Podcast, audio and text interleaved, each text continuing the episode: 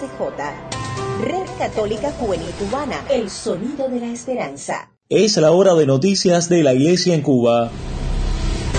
Red Católica Juvenil Cubana presenta En Detalles, En Detalles, suplemento informativo con noticias del acontecer nacional y extranjero de la Iglesia. En Detalles, En Detalles.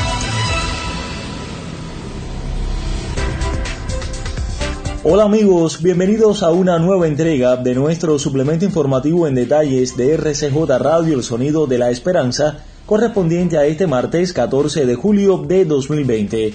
En el comienzo enviamos un agradecimiento a las cerca de 20 emisoras católicas latinoamericanas que reproducen nuestro espacio en sus parrillas de programación y a ustedes que nos permiten entrar en sus hogares. Ya repasamos la página de titulares. Comienza el verano infantil y juvenil en la parroquia del Cobre en la Arquidiócesis de Santiago de Cuba. Las hermanas camilianas presentes en la Arquidiócesis de Camagüey realizan una ardua labor en el hogar de ancianos Monseñor Adolfo. Iglesias en Venezuela seguirán cerradas hasta cuando sea oportuno. Como siempre le invitamos a una pausa antes de ampliar estas y otras informaciones. A todos muchas gracias por la preferencia y buena sintonía en detalles. En febrero de 2019 vio la luz la Red Católica Juvenil Cubana. Nos unimos como grupo de la experiencia emanada de la JMJ Panamá 2019. Producimos contenidos en las redes sociales que nos ayudan de la mano de Jesús y nuestros guías espirituales a conectar cada día con nuestra fe. Contamos contigo, somos puente y esperanza. Anunciando al Rey de la creación, pues pensaba en ti pensaba en ti.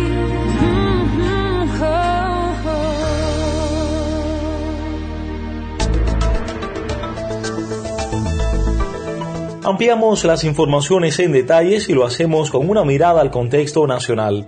El pasado domingo dio comienzo oficialmente en la parroquia del Cobre, en la Arquidiócesis de Santiago de Cuba, el verano infantil y juvenil, un espacio que forma parte del proyecto Casa Verde, para acercarnos al tema establecemos comunicación con su párroco, el padre Rogelio Dián. Bienvenido, padre. La parroquia de la patrona de Cuba, cobijada bajo el amoroso manto de la madre de todos los cubanos, ya lanzó el pasado domingo su verano infantil y juvenil. Las comisiones parroquiales de cultura y catequesis aunaron su esfuerzo para dar vía al proyecto sociocultural Casa Verde para el desarrollo del potencial artístico y creativo de nuestros infantes. Canto, danza, teatro y dibujo son las manifestaciones del arte presente en este proyecto, con un matiz defensor de la obra de Dios. Más de 50 beneficiados y una veintena de servidores entrelazan en el proyecto tiempo de animación, misión, formación y oración, así como diversos audiovisuales. Esperan también visitas a lugares de interés. Es la parroquia del Cobre, una fiel intercesora por el pueblo cubano ante la Virgen, pero también asume con responsabilidad el hecho de ser la casa de la alegría. Así debe ser el terruño donde la Virgen, faro de luz, quiso poner su morada. Valoramos y apoyamos cada medida sanitaria justa y necesaria, pero sabemos que nos toca darle su lugar a la fe, pues sin ella no podemos vivir. Fue el padre Rogelio con mucho gusto para RCJ.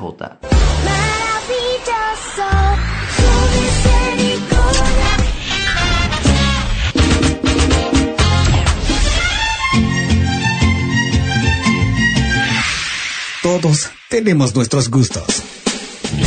Pero cuando se trata de ti, nosotros sabemos complacerte.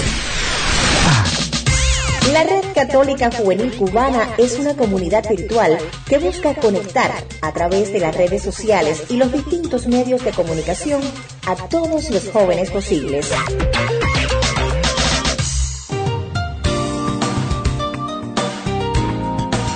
Seguimos con otras informaciones nacionales. Las hermanas camilianas son las encargadas de administrar el hogar de ancianos Monseñor Adolfo, enclavado en la arquidiócesis de Camagüey. Ellas cada día escriben páginas de amor y entrega en favor de los abuelitos que allí residen. Neitis Hernández, nuestra corresponsal en ese territorio, nos acerca a esta historia. Muchísimas gracias. Las hermanas camilianas están presentes en Camagüey desde agosto de 2018. Son las encargadas de administrar el hogar de ancianos Monseñor Adolfo, inaugurado el 25 de mayo de 2019. Ellas atienden 45 ancianos internos y tres solamente durante el día. Supervisan todas las áreas, habitaciones, lavandería, enfermería, salones de manualidades, juegos, gimnasia y televisión, biblioteca, peluquería y barbería, área de ejercicio y rehabilitación, jardines, sembrados y cochiquera. Aunque tienen un convenio con el Estado cubano que incluye el personal de salud que trabaja allí y aseguran las necesidades materiales, las hermanas Camilianas y el padre Ignacio Saldumbide se encargan de atender el hogar espiritualmente. La misa diaria a las siete de la mañana, los momentos de oración, los temas que se imparten a todo el personal y el testimonio de las hermanas y los católicos que allí laboran, van haciendo un camino de conversión para el personal de salud y los ancianos que no practican la fe. En este tiempo de pandemia, donde no hubo ni un solo caso sospechoso, se vio reducido el personal y entre las tres hermanas se repartieron todo el trabajo del hogar. Hicieron de pantristas, de cocineras, de lavanderas, de rehabilitadoras, de profesoras de baile, jardineras, en fin, de todo. El 14 de julio se celebra a San Camilo de Lelis, fundador de la comunidad Siervos de los Enfermos, conocidos como Padres Camilos. También inspiró la creación de las hijas de San Camilo de Lelis, orden religiosa a la que pertenecen las hermanas camilianas. San Camilo de Lelis nació en Italia en 1550. Siguió la carrera militar igual que su padre, pero le salió una llaga en un pie que lo hizo dejar la carrera de las armas e irse al hospital de Santiago en Roma para que lo curaran. Allí se dedicó a ayudar y a atender a los enfermos, mientras buscaba su propia curación. Estuvo con los franciscanos y los capuchinos, donde quiso entrar como religioso, pero en ambas ocasiones se le abrió el pie nuevamente con la llaga. Así fue como de nuevo en el hospital de Santiago se dedicó a atender a los demás enfermos, por lo que fue nombrado asistente general del hospital. Dirigido espiritualmente por San Felipe Neri, estudió teología y fue ordenado sacerdote.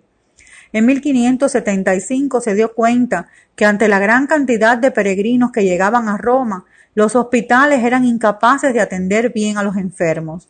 Fue entonces que decidió fundar una comunidad de religiosos que se dedicaran por completo a los hospitales, quedando establecida el 8 de diciembre de 1591 envió a los hermanos de su congregación a los campos de batalla. Así que 250 años antes del nacimiento de la Cruz Roja Internacional, la Cruz Roja de los hábitos de San Camilo brilló en los campos de batalla como signo de fraternidad. Murió el 14 de julio de 1614. En la inauguración del hogar Monseñor Adolfo, las palabras de la Madre Celia Angrighetti, superiora general de las Camilianas, hace referencia al ejemplo del santo, cuando afirma que en la asistencia a los enfermos San Camilo decía, más corazón en las manos, y también cuiden a los pobres y enfermos con el mismo amor con que una madre lo hace con su único hijo enfermo. San Camilo es ejemplo de servicio a los hermanos, sobre todo a los enfermos y frágiles por la edad. La presencia de las hermanas camilianas en el hogar lleva amor y misericordia a todos. Les habló Neidis Hernández. Aquí, tu sintonía es la que cuenta. Nos conectamos contigo a tempranas horas. Solo dinos dónde recibes nuestra señal.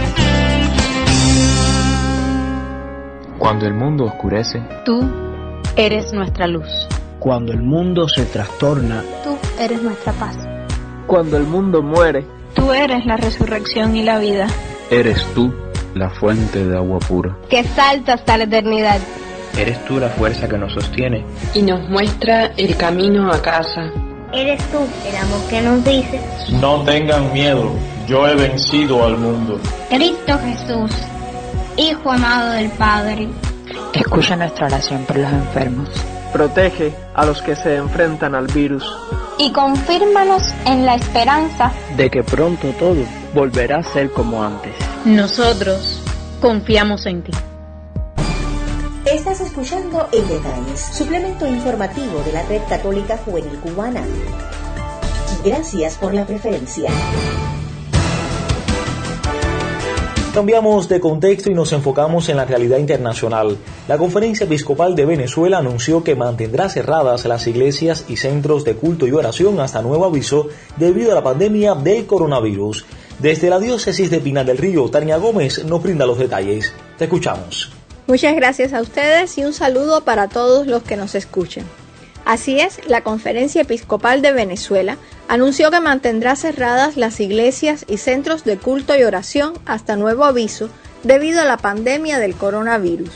La Comisión Permanente del Episcopado venezolano ratificó su decisión de mantener cerrados los templos y centros de culto y oración hasta el momento en que se considere oportuno. El texto indicó que se ha tomado esta difícil decisión luego de escuchar el parecer de los obispos y expertos en el campo de la salud pública y de un serio discernimiento en relación a la situación que se ha creado por la pandemia del COVID-19.